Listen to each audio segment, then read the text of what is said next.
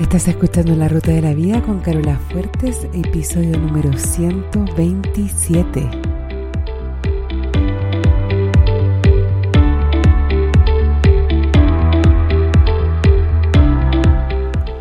Porque lo importante no es el destino, lo importante es el camino.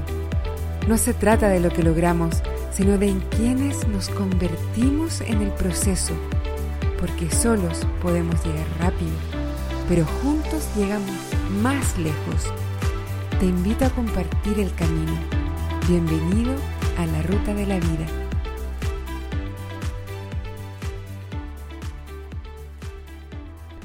Hola a todos mis compañeros de viaje, ¿cómo están ustedes?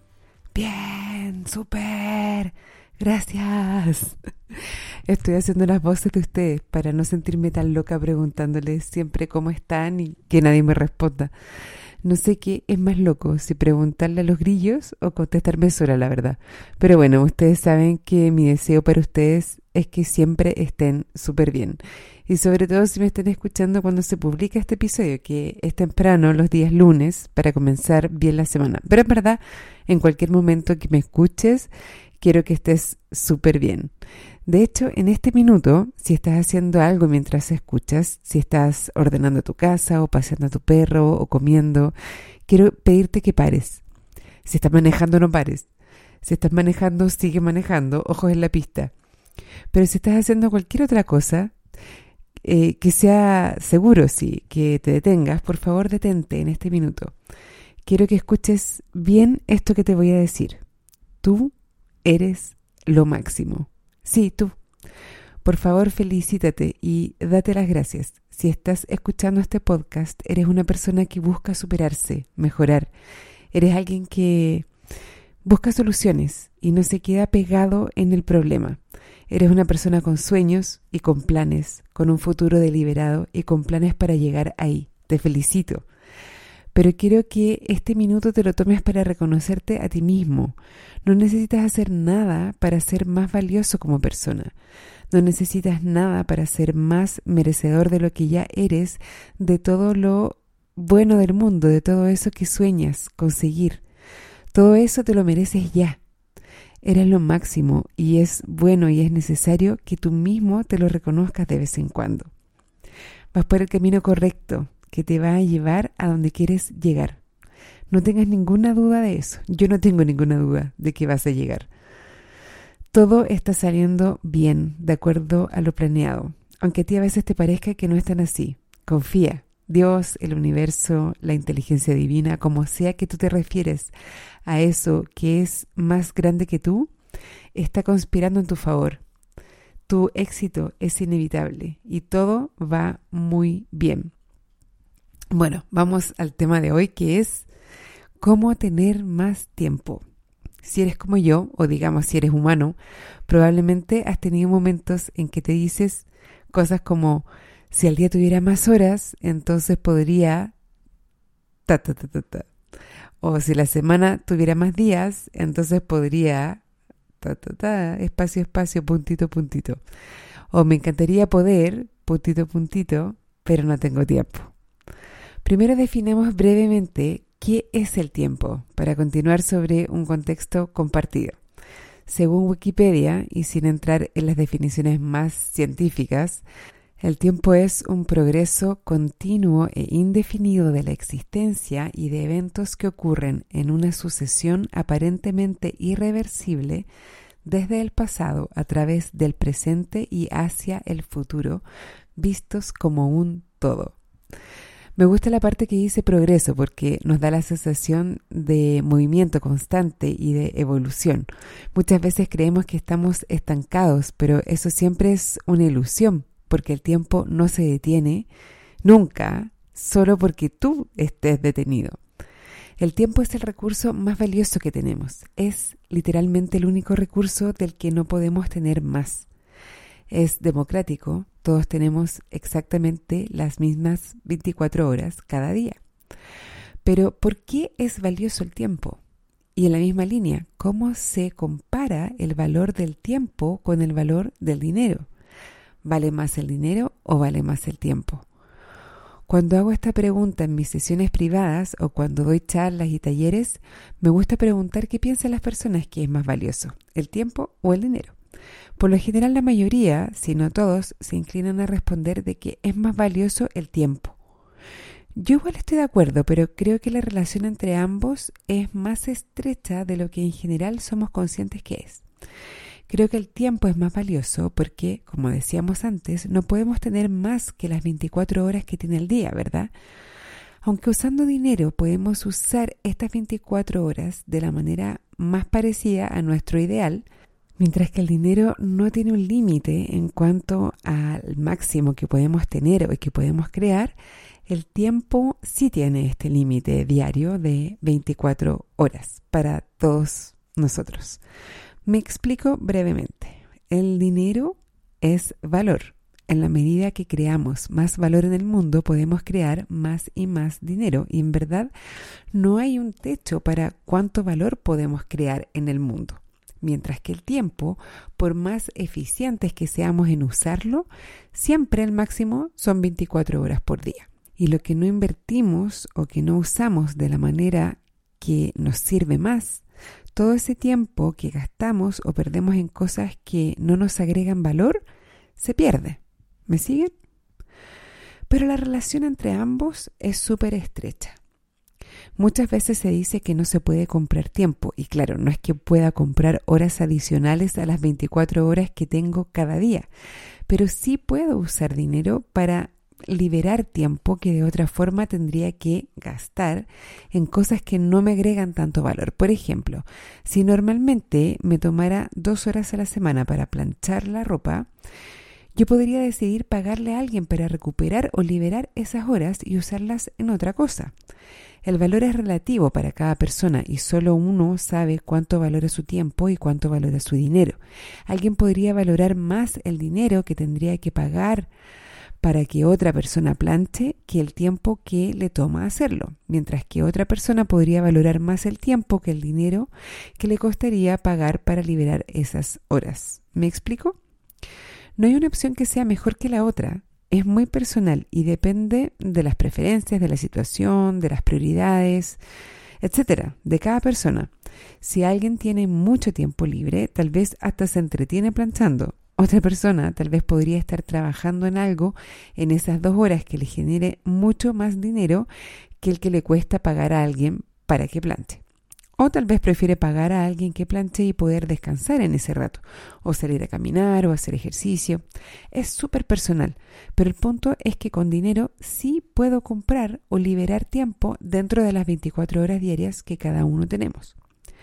Por otro lado, cuando trabajamos, también podemos pensar como que estamos cambiando tiempo, entre otras cosas, también esfuerzo, habilidades, conocimiento, por dinero.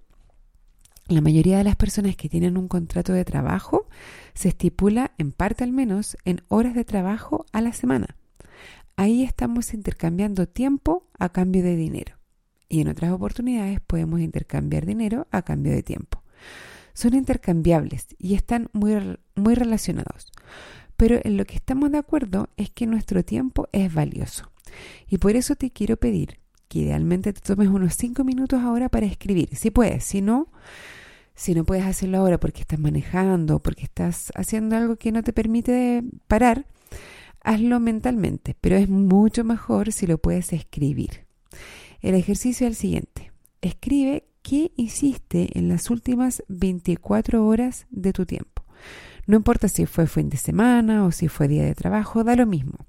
Mira la hora en este momento y piensa en lo que hiciste entre ayer a esta misma hora y ahora. Todo lo que recuerdes y con la mayor cantidad de detalles posible. Incluso cuando dormiste, comiste, te metiste a Facebook, llamaste a alguien por teléfono, todo. Pon pausa al podcast para que lo puedas escribir todo con calma. ¿Ya? ¿Ya lo hiciste? ¿Volviste? Bueno, espero de verdad que lo hayas hecho. Si no lo hiciste, pon pausa ahora y hazlo. ¿Ok? Voy a continuar asumiendo que ya lo hiciste. Mira, los resultados positivos que una persona obtiene cuando hace los ejercicios versus una que solo escucha el podcast es súper notoria. Cuando estoy en una sesión con alguien que me dice que escucha siempre el podcast, yo me puedo dar cuenta cuando es alguien que realmente ha puesto en práctica lo que escucha y cuando no. Bueno, ¿en qué usaste las últimas 24 horas? ¿Y qué piensas de la manera en que las usaste? Si pudieras volver atrás, ¿harías algo diferente? ¿Y qué sería eso? Ahora, si mañana fuera el último día de tu vida, ¿cómo pasarías esas 24 horas? No estoy diciendo que tengas que vivir cada día como si fuera el último día, como dicen algunas imágenes inspiracionales por ahí en Instagram o en Pinterest. No es eh, practicable que vivamos todos los días como si fuera el último día de nuestra vida. Pero igual es súper iluminador cuando uno piensa que hay ciertas cosas que a lo mejor uno haría en esas últimas 24 horas que las podemos rescatar e incluirlas en alguna medida en nuestro día a día, en nuestra cotidianidad. El punto que quiero hacer es que no usamos nuestro tiempo de manera deliberada. Vivimos gran parte del tiempo inconscientemente, sin prestar mucha atención a lo que hacemos. Es como que vamos en piloto automático se nos pasa el día y a veces ni siquiera tenemos tan claro en qué invertimos ese valioso tiempo. A veces nos preguntamos al final del día, ¿qué hice hoy día? ¿Y, en, qué en qué se me fue todo el día? ¿En qué se me fue el tiempo? ¿Qué ocurriría si crearas deliberadamente cada momento de tu día, llenándolo con lo que realmente quieres, con lo que realmente te importa? Lo que piensas respecto del tiempo y cómo piensas respecto del tiempo importa mucho. Importa mucho. ¿Crees que tienes tiempo suficiente? ¿Por qué sí o por qué no? ¿Qué consume tu tiempo y por qué? ¿Por qué gastas tu tiempo de la manera en que lo haces? Cuando pasa rápido el tiempo, ¿qué es lo que estás haciendo? ¿Qué hace que para ti pase rápido el tiempo? ¿Y qué hace que para ti pase lento? ¿Qué harías si tuvieras más tiempo? La manera en que piensas respecto del tiempo determina el tiempo que tienes. A mí me explotó la mente cuando realmente me di cuenta de esto. Por lo tanto, es sumamente importante poner atención y ser intencional en cómo piensas y qué piensas del tiempo. Ahora, hay ciertas acciones que toman tiempo, es decir, cuestan tiempo, gastan tiempo, pierden tiempo, queman tiempo.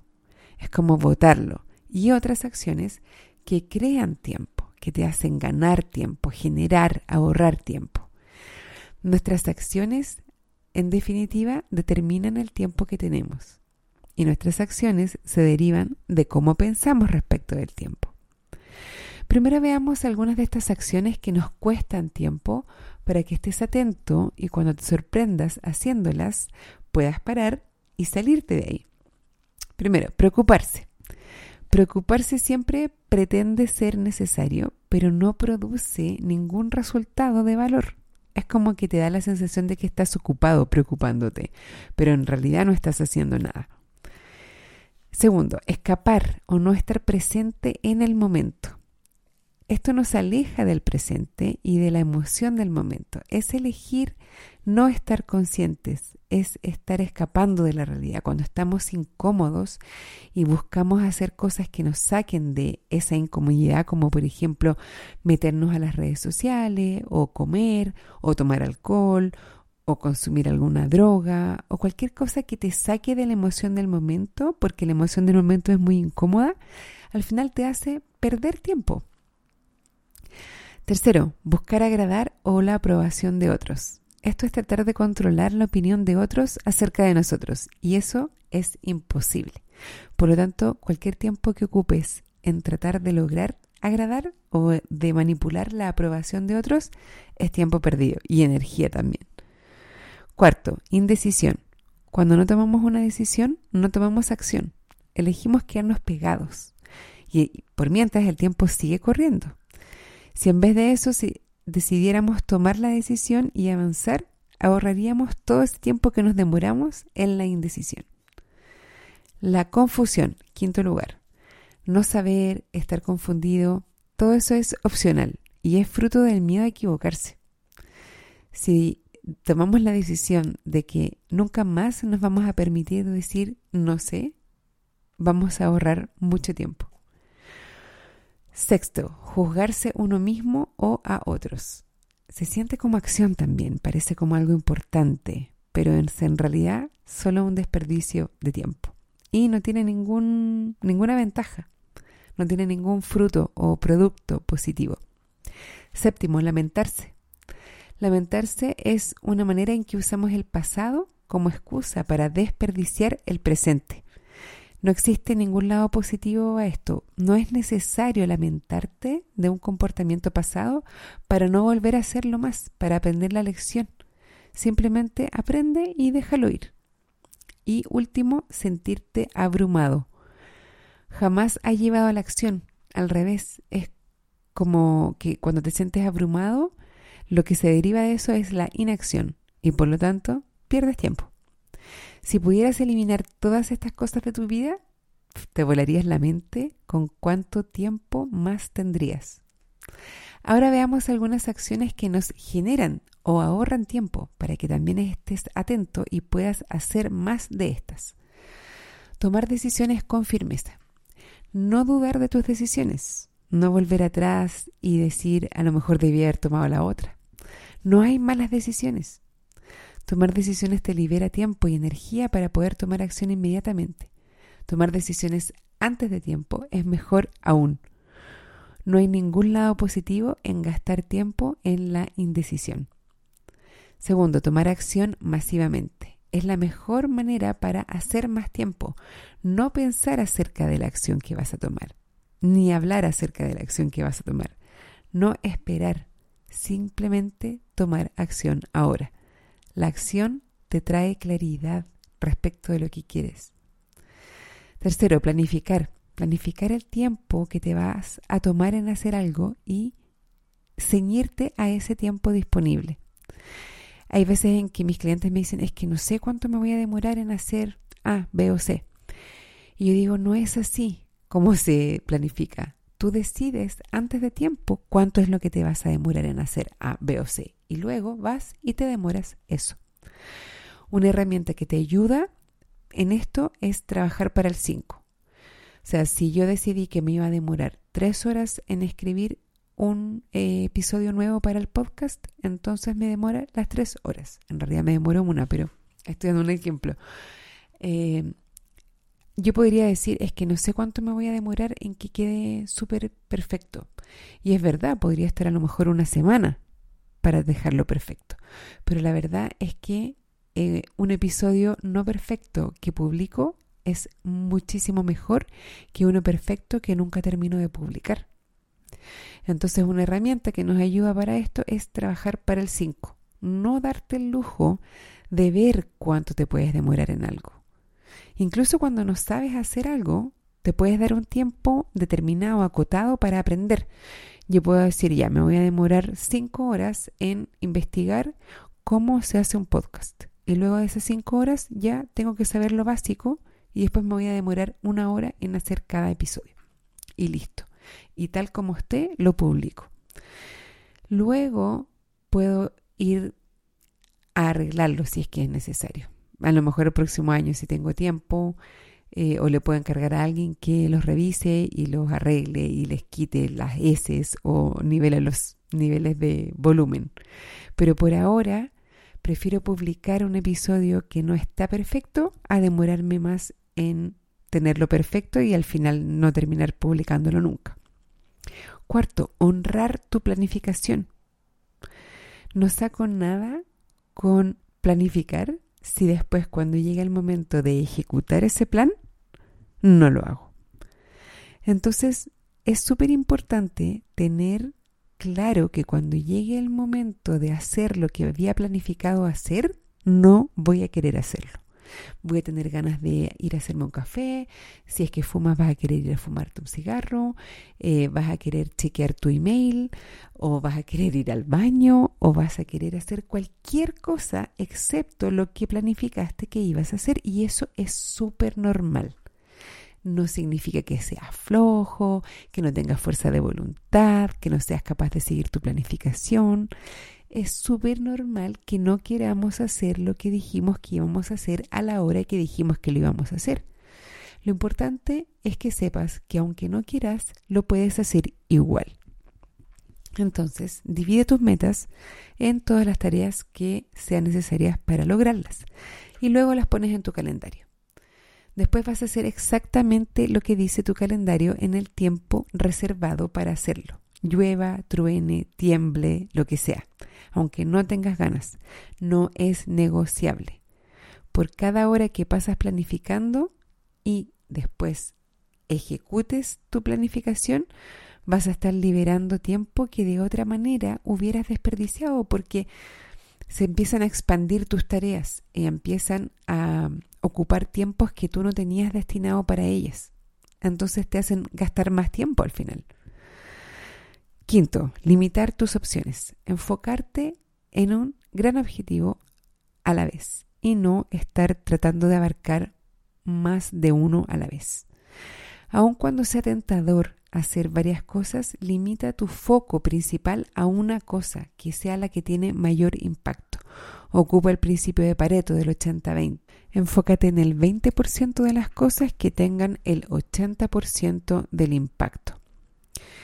Luego, fallar o estar dispuesto a fallar. Esto elimina la necesidad de quedarte pegado en la indecisión y además empiezas a crear momentum y empiezas a descubrir qué funciona y qué no y con eso puedes seguir avanzando hacia lo que sí funciona.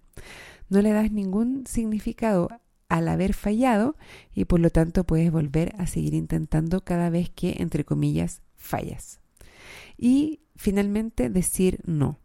Tú tienes tu agenda para ti y para tu tiempo y los demás tienen su agenda también para ti y para tu tiempo. Estas agendas no siempre son iguales ni están alineadas. Por ejemplo, cuando te llega un mail y tú corres a contestarlo, estás dejando que otra persona dicte tu agenda. El email es la agenda de otros para tu tiempo. Por eso yo siempre recomiendo que te pongas uno o dos horarios al día en los cuales revises y respondes emails. Elimina las notificaciones de tu teléfono. Tú decides cuándo vas a revisar el email o cualquier otras redes sociales. Si es que no vas a estar a merced de lo que los demás dictaminen para tu tiempo. Yo sé que a muchas personas esto les genera un montón de ansiedad, pero en verdad haz la prueba y te vas a dar cuenta que no pasa nada si no contestas de inmediato.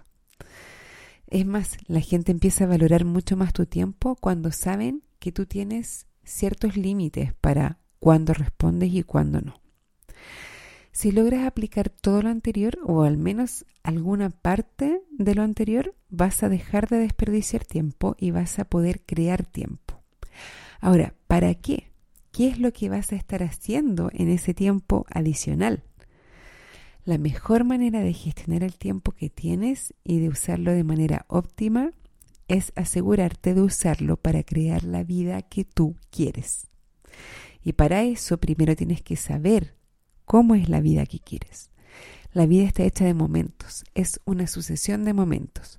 Mientras más intencionalmente puedas vivir y diseñar esos momentos, más probable es que tu vida termine pareciéndose a la vida que sueñas tener. ¿Sí? Haz una lista, haz una descarga de todas esas cosas pequeñas y grandes que tú valoras y que quisieras tener y cuidar en tu vida.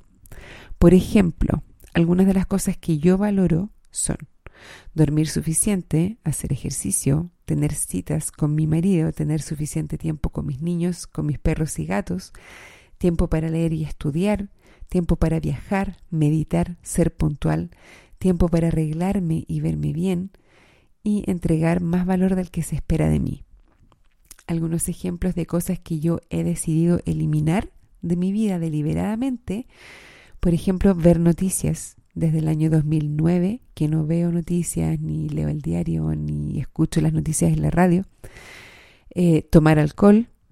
Mira, muy de vez en cuando me tomo una copa de vino, de champaña o algo, pero es súper esporádico porque eh, tengo niños chicos. Entonces, si tomo después al otro día, estoy eh, en condiciones, no sé si deplorables, pero menores a las que yo quisiera estar y al final no lo paso bien tampoco.